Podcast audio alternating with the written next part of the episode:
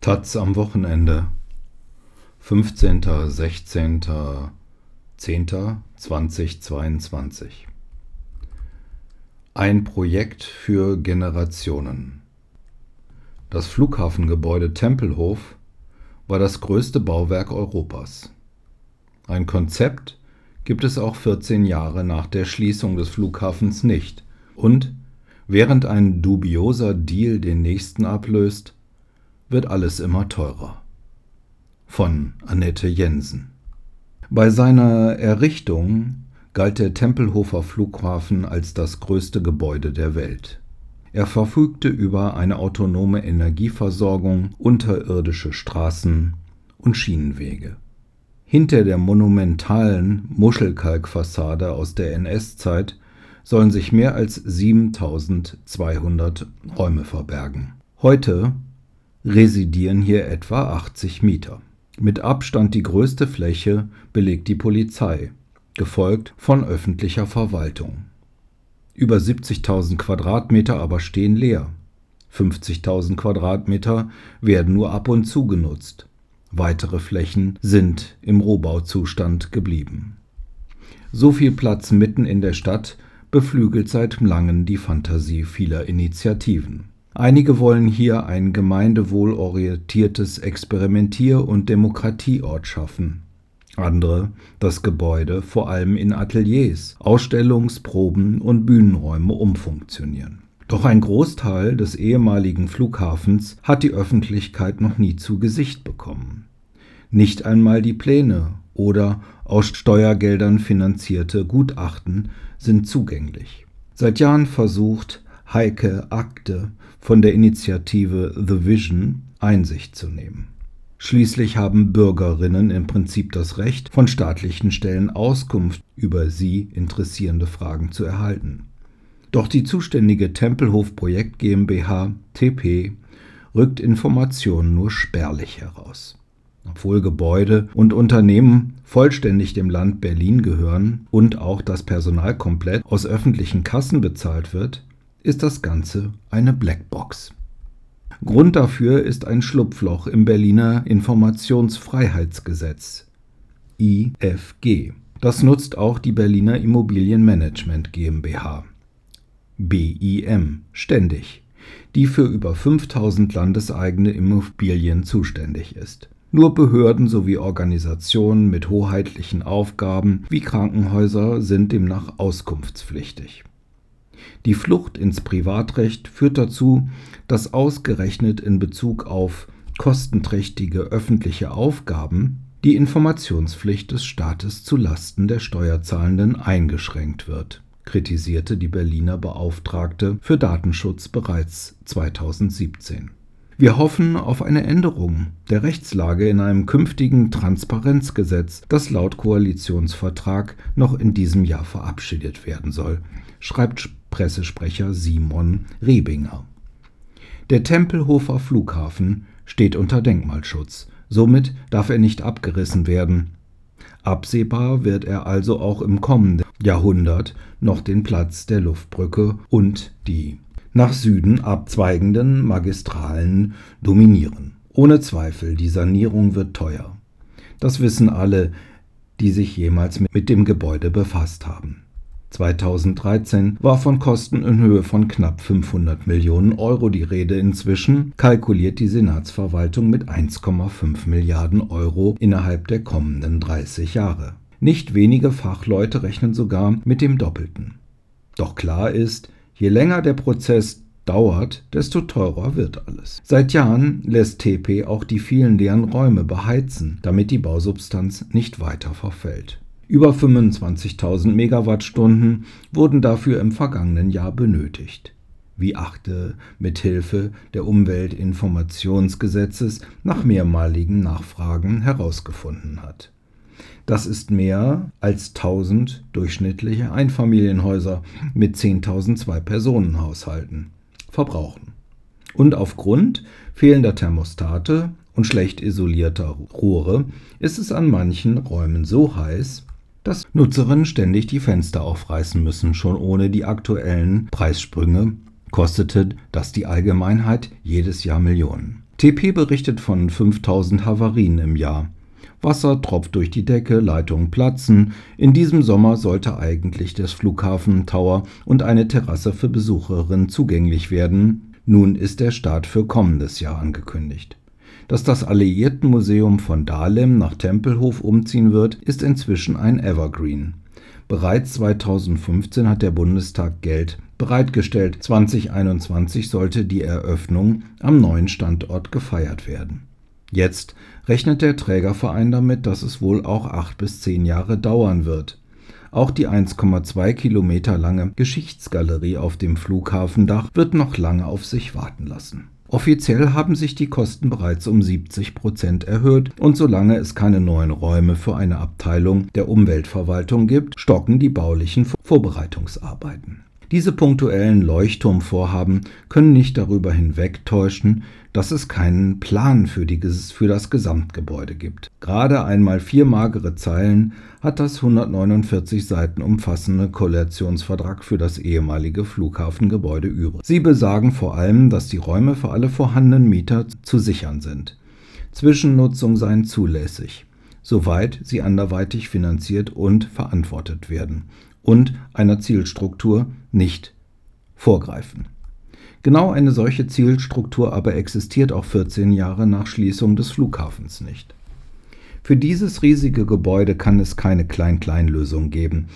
Es braucht eine langfristige, klare Formulierung, was man mit dem Gebäude will, fordert Landeskonservator Christoph Rauhut und verweist auf die vielschichtige historische Bedeutung des Areals. Er baut als Machtdemonstration einer totalitären Herrschaft schufteten dort während des, der Kriegsjahre Zwangsarbeiterinnen für die Rüstungsindustrie. Nachdem die Sowjetunion Berlin abgeriegelt hatte, landeten hier die Rosinenbomber und brachten Lebensmittel, Medikamente und Briketts. So retteten die einstigen Kriegsgegner die Freiheit der Westberlinerinnen. Fast 50 Jahre blieb die US Air Force im Ostflügel des Gebäudes, baute neben einem Spionagezentrum auch eine Bowlingbahn Squash- und Basketballhallen, Kantinen und Casinos ein, während der Zivilflughafen auf der gegenüberliegenden Seite seine Räume hatte. Seit 2008 starten und landen hier keine Jets mehr. Der Bund, dem 85 Prozent des Gebäudes und ungefähr die Hälfte der Freiflächen gehören, verkaufte seine Anteile für 35 Millionen Euro ans Land Berlin, das seither allein Herr im Haus ist. Die SPD-geführte Landesregierung hatte vor allem Interesse an dem über 350 Hektar großen Flugfeld. Die zentral gelegene Freifläche sollte internationale Investoren anlocken und Geld in die leere Landeskasse spülen. Zuständig war der damalige Stadtentwicklungssenator und später regierende Bürgermeister Michael Müller. Er träumte von einem neuen Stadtteil, mit Technologieunternehmen, Büros und Wohnungen direkt neben seinem Wahlkreis. Das Flughafengebäude selbst interessierte weit weniger und sollte als Adresse für Kultur, Medien und Kreativwirtschaft international vermarktet werden. Dann aber entschied das Volk im Mai 2014, dass das gesamte Tempelhofer Feld eine unbebaute Freifläche zum Radeln, Skaten, Picknicken, Drachen steigen lassen und Vogel beobachten bleibt ein Gemeingut, auf dem sich die Stadtgesellschaft in ihrer Vielfalt begegnet, ohne dass jemand dabei etwas konsumieren muss. Die SPD reagierte geschockt und beleidigt. Das Filetstück war weg. Fasst die Präsidentin der Berliner Architektenkammer, Theresa Keilhacker, zusammen, die das Ergebnis des Volksentscheids persönlich befürwortet. Während die Umweltverwaltung nun fürs Feld zuständig wurde, blieb die Verantwortung für das Gebäude bei der Senatsverwaltung für Stadtentwicklung und der ihr unterstehenden TP. Deren Handlungsspielraum ist laut Managementvertrag stark eingeschränkt. Einmal im Jahr muss sie dem Hauptausschuss des Abgeordnetenhauses seinen Fortschrittsbericht vorlegen, der aber kaum wahrgenommen, geschweige denn intern intensiv diskutiert wird. Verantwortlich für die inhaltlichen Entscheidungen sind Stadtentwicklungssenator und Aufsichtsrat.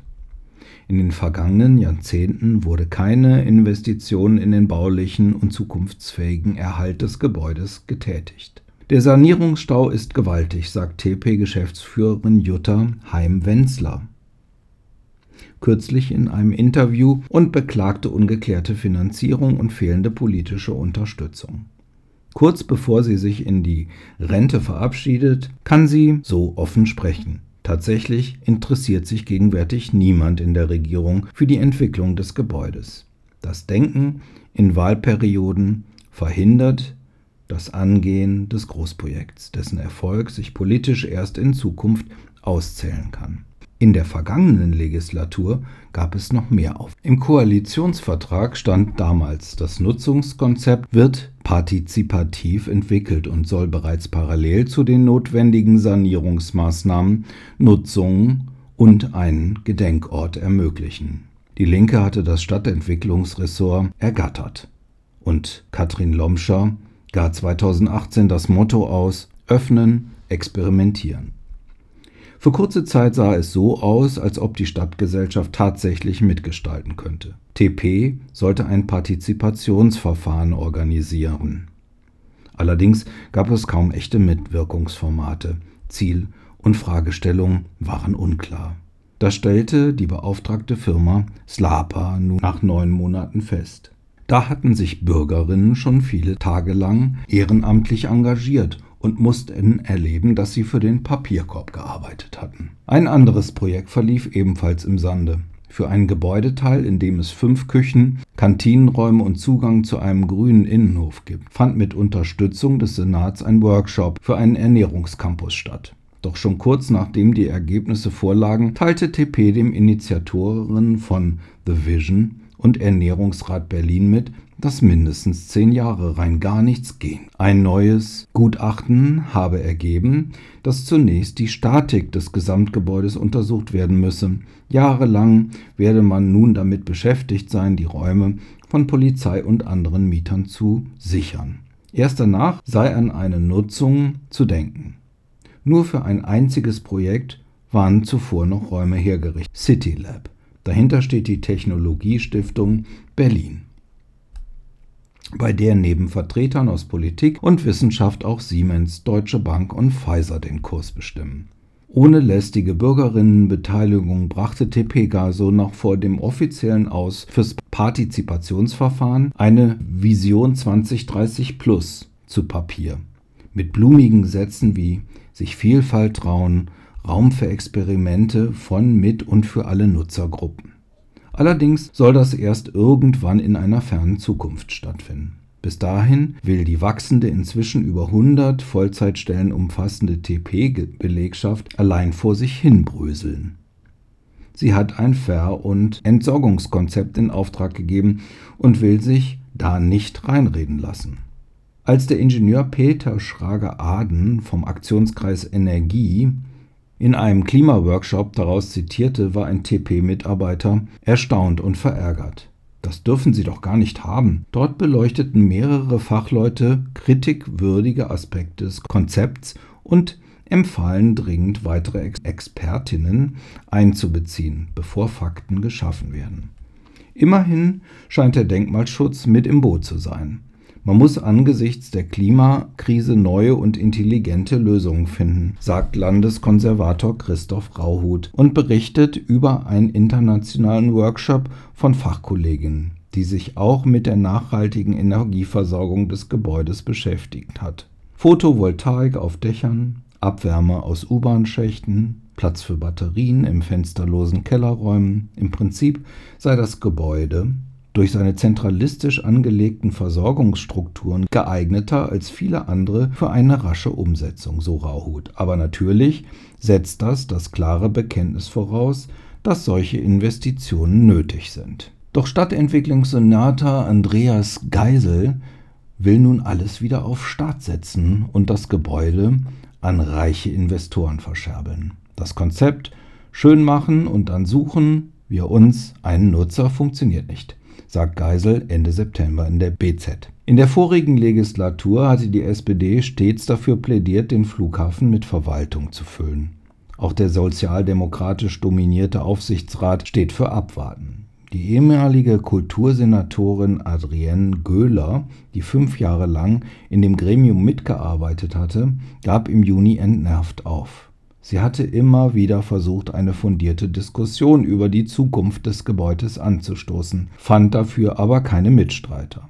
Da die Zukunft von THF in keinem anderen regierungspolitischen Gremium der Stadt inhaltlich diskutiert wird, es keine artikulierte Vorstellung davon gibt, wie das größte Gebäude Europas zum öffentlichen und kulturellen Nutzen der Stadt zu transformieren wäre, war und ist es fahrlässig, auch im Aufsichtsrat eine inhaltliche Haltung und Parteinahme für den Ort zu verweigern, schrieb sie in ihrer Rücktrittsbegründung und weiter, es ist der ganz alte, überkommene Politikstil. Kritik kommt auch vom Architektin Keilhacker.